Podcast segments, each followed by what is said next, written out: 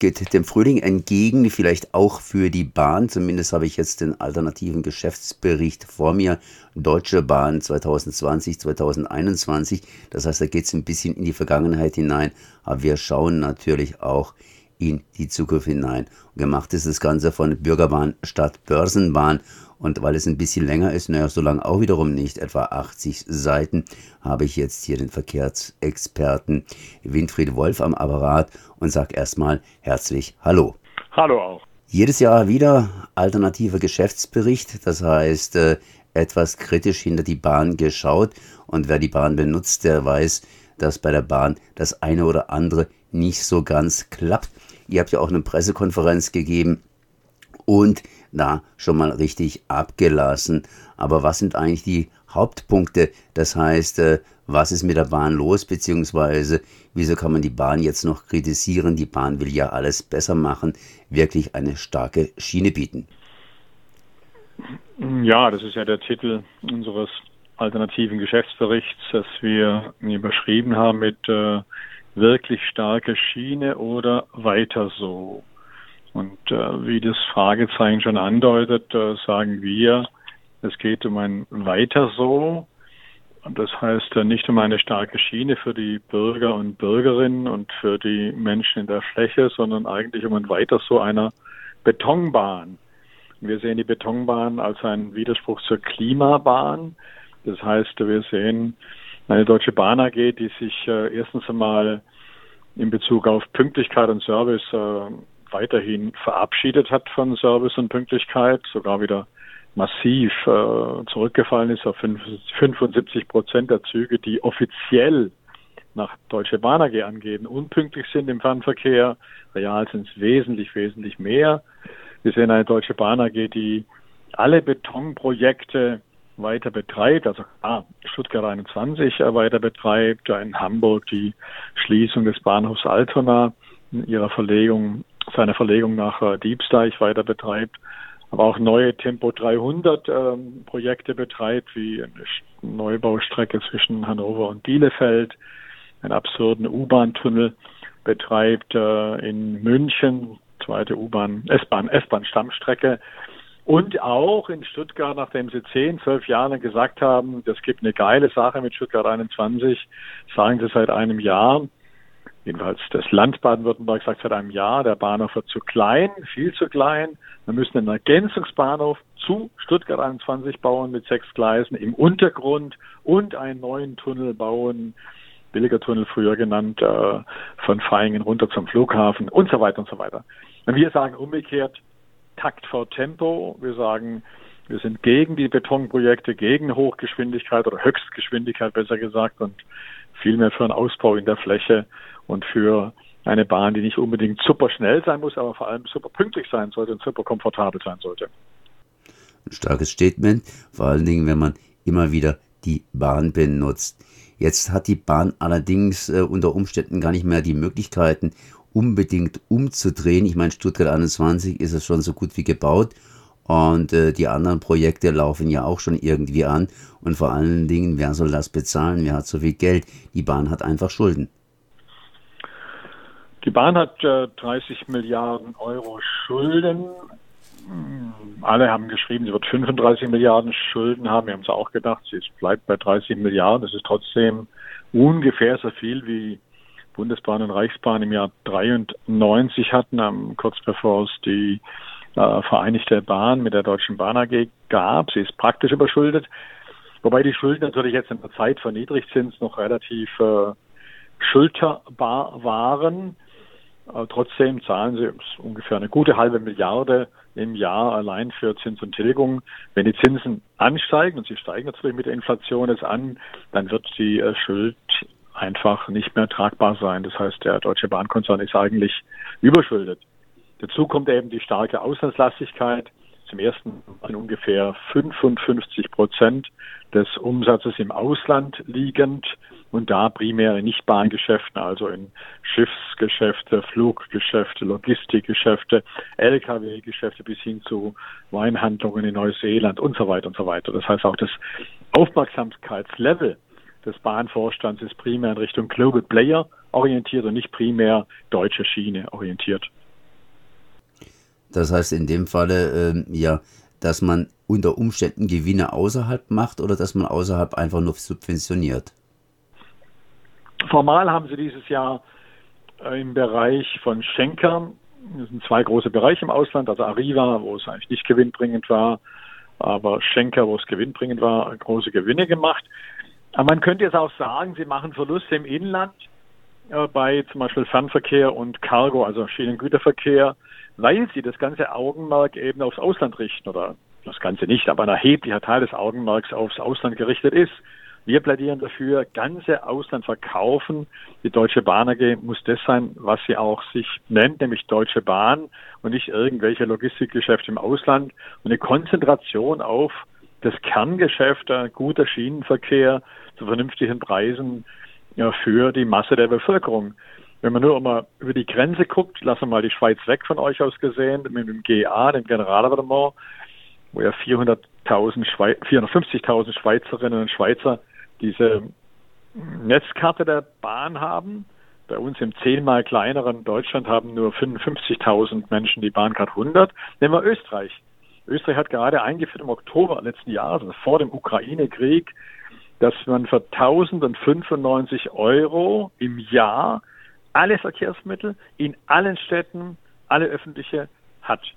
Das ist eine unglaublich attraktive Geschichte. Ich war gerade fünf Tage in Österreich, in Innsbruck, Salzburg, Graz, Steyr und Linz und Wien und habe das erlebt, wie massenhaft Leute sagen, Mensch, bei so einem Angebot von 1095 Euro, also blöde krumme Zahl, das ist dreimal das Jahresabo von Wien, wo ja 365 Euro Abo ist, deswegen kommt die komische Zahl zustande, dass dann massenhaft Leute sagen, unter den Bedingungen bin ich wirklich österreichweit mobil, in allen Städten, mit allen öffentlichen Verkehrsmitteln, mit der Bahn und so weiter, da lohnt sich mein Auto nicht mehr.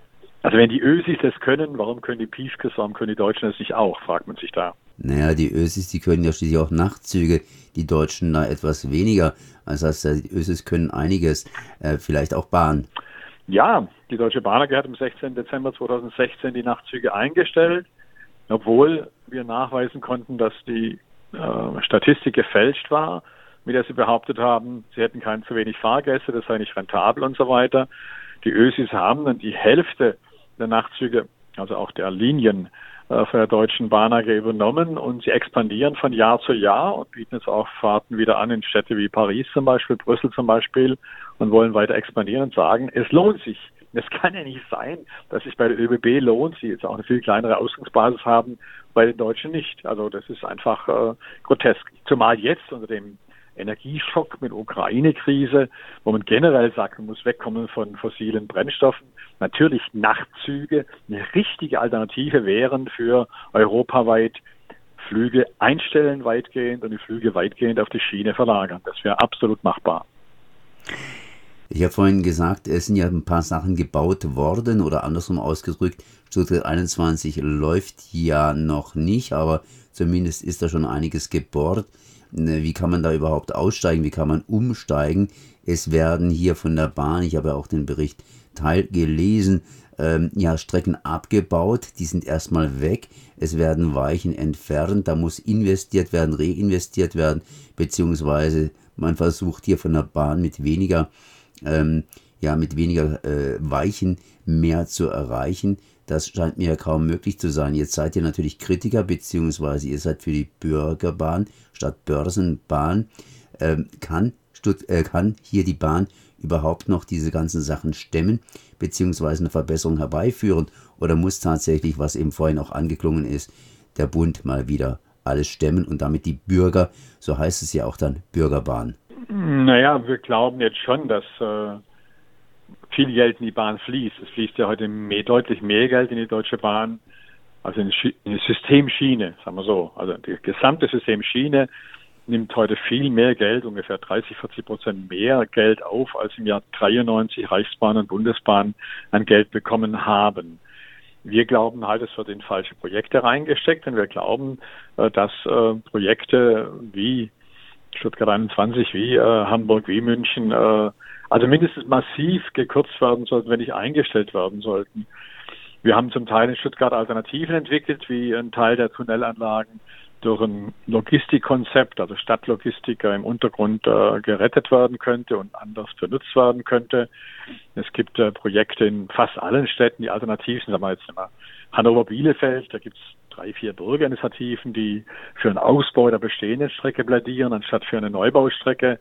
In Hamburg gibt es tolle Leute, die heißen sich Prellbock-Altona, die tolle Alternativen vorstellen.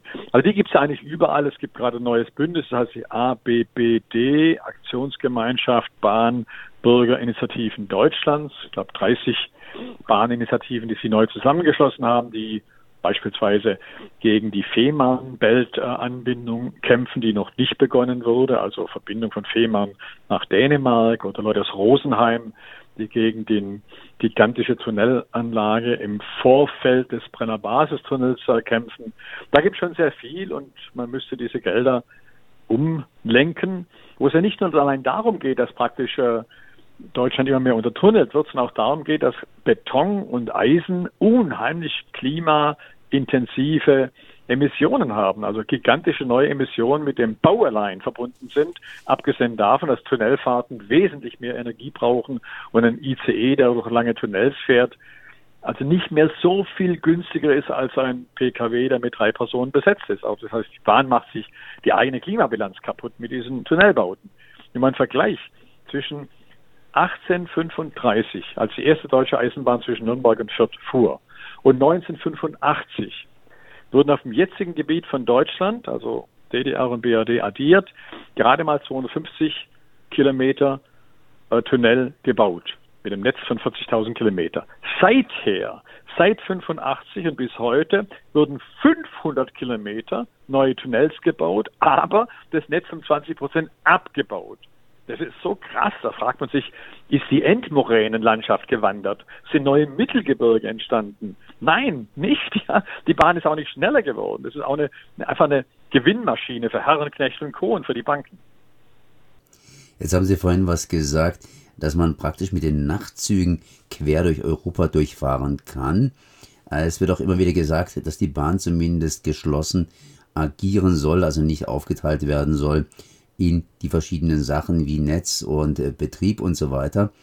Ähm, wie sieht denn das jetzt aus?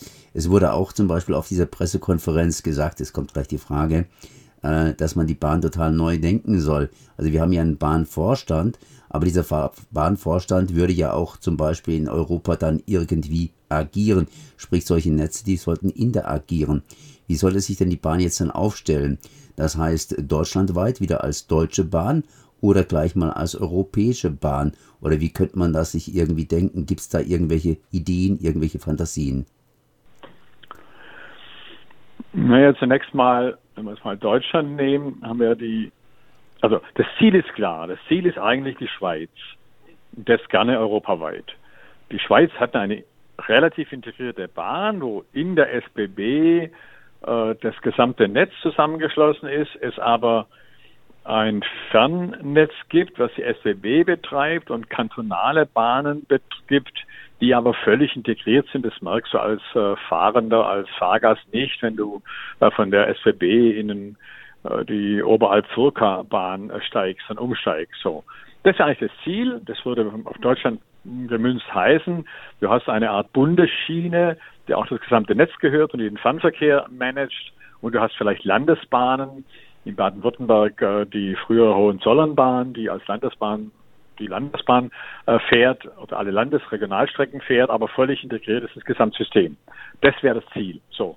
Jetzt hast du aber eine Situation in Deutschland, wo von Jahr zu Jahr, seit 1994 Deutsche Bahn AG Gründung, der Anteil der nicht Deutsche Bahn AG Gesellschaften, also bei euch Abellio zum Beispiel, äh, am Bereich vom Nahverkehr und am Bereich vom Güterverkehr permanent gestiegen ist. Inzwischen kontrolliert ungefähr die nicht-Deutsche Bahn AG Gesellschaften 50 Prozent im Nahverkehr und die nicht-Deutsche Bahn AG Gesellschaften 45 bis 50 Prozent im Güterverkehr kontrollieren die. Aber das Netz ist bei der Deutschen Bahn AG. das führt dazu, dass ein Monopolist Deutsche Bahn AG ein Netz hat, wo aber viele nicht-Deutsche Bahn AG Gesellschaften drauf fahren. Das sind zum Teil private, also richtige private, das gibt's ja auch.